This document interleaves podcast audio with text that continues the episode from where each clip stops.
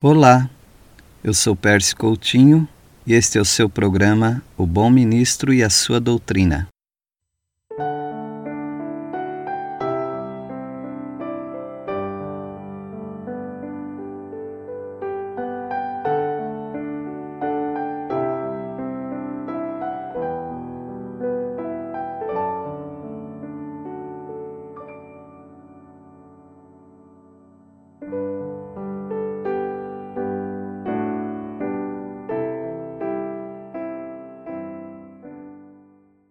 Hoje nós vamos continuar a introdução do livro de Jó. E quanto aos amigos de Jó?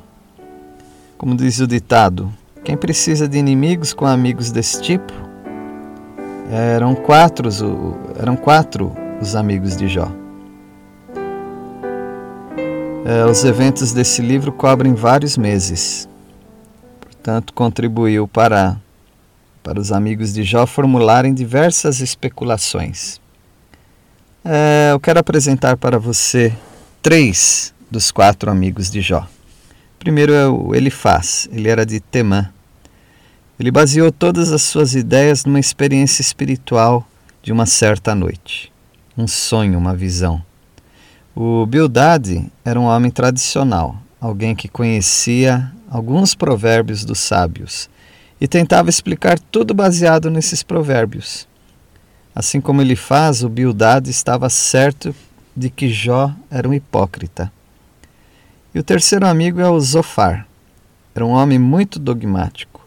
Considerava-se mais sabedor sobre Deus do que qualquer outra pessoa. Cada um desses homens arguiu, ou seja, inquiriu Jó, e Jó refutava todas as palavras dos amigos. No, no final, nos capítulos 32 a 37, uma nova voz surgiu.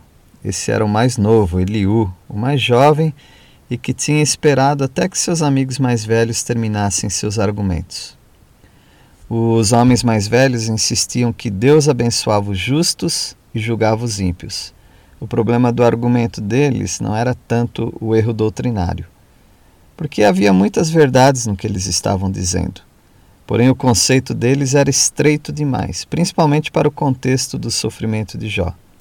Mais uma vez, temos que admitir que os caminhos de Deus são insondáveis. Você não pode tentar adivinhar o que está acontecendo na vida de uma pessoa. O Eliú dizia que Deus às vezes castigava os justos de acordo com a sua própria vontade, mas jamais punia de modo irreversível. Eliú aconselhou a Jó a se submeter a Deus e a confiar nele. Mas ainda assim a atitude de Eliú era de um juiz, de um crítico, assim como os, os demais amigos de Jó. Quando Deus apareceu para Jó, não fez referência ao discurso de Eliú, apenas dos outros três. Talvez uma preocupação de todos os amigos de Jó, após Deus se revelar, era a seguinte: se, se eles pensavam, talvez, se Jó, sendo um homem de posição, reto diante de Deus, sofria, poderia acontecer o mesmo ou até pior com eles. Vamos falar um pouquinho da terra de Uz. É muito fácil confundir Uz, termina com Z, com Ur, que termina com R. Uz provavelmente ficava ao norte da Arábia o homem mais íntegro de todo o Oriente viveu lá. Seu nome era Jó. Ur ficava na terra dos caldeus, na Mesopotâmia. O homem conhecido como pai da fé era de lá. O nome dele era Abraão.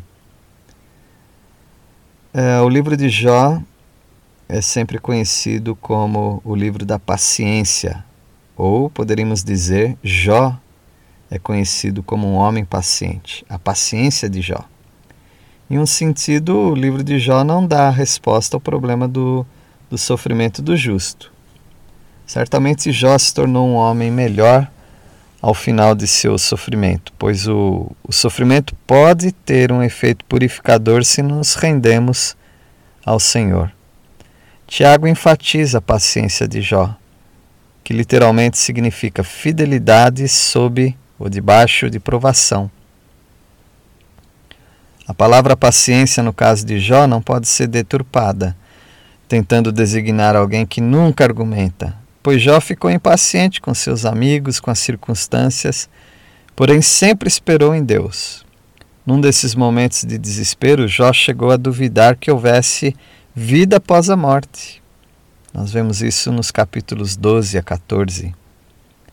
E Jó manteve a sua fé em Deus. Ele creu no final que, que Deus o defenderia.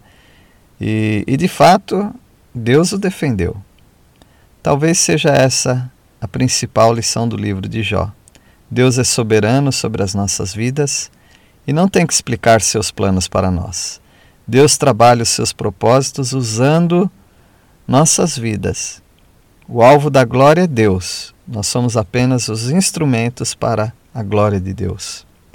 Não se sabe ao certo qual era a doença de Jó.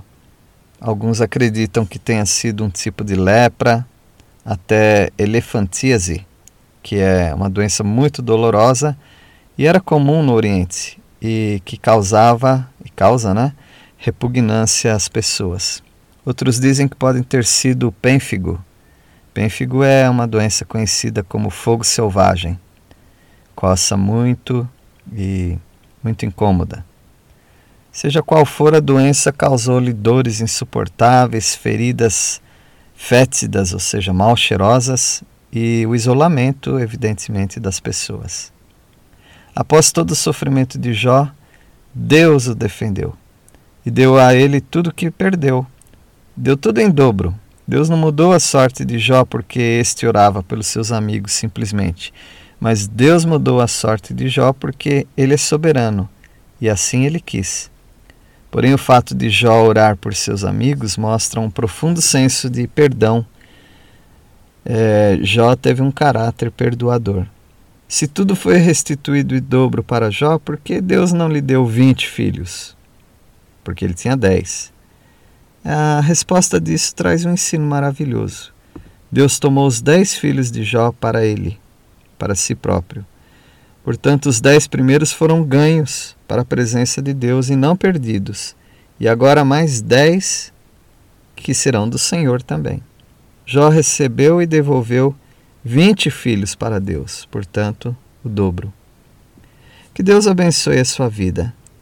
Que a sua vida, quando tiver que enfrentar a angústia que Jó enfrentou, Confie na defesa de Deus para você. Deus trará o livramento de alguma maneira.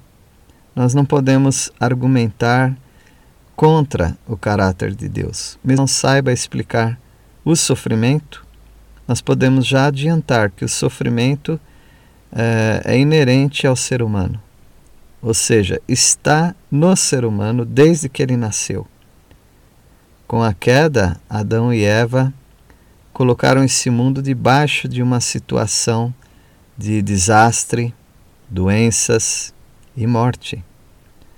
E não é porque nós somos crentes em Cristo Jesus, não é porque somos um, um, povo consagrado para Deus, não é porque nós nos dedicamos às coisas de Deus que o sofrimento não nos pegará.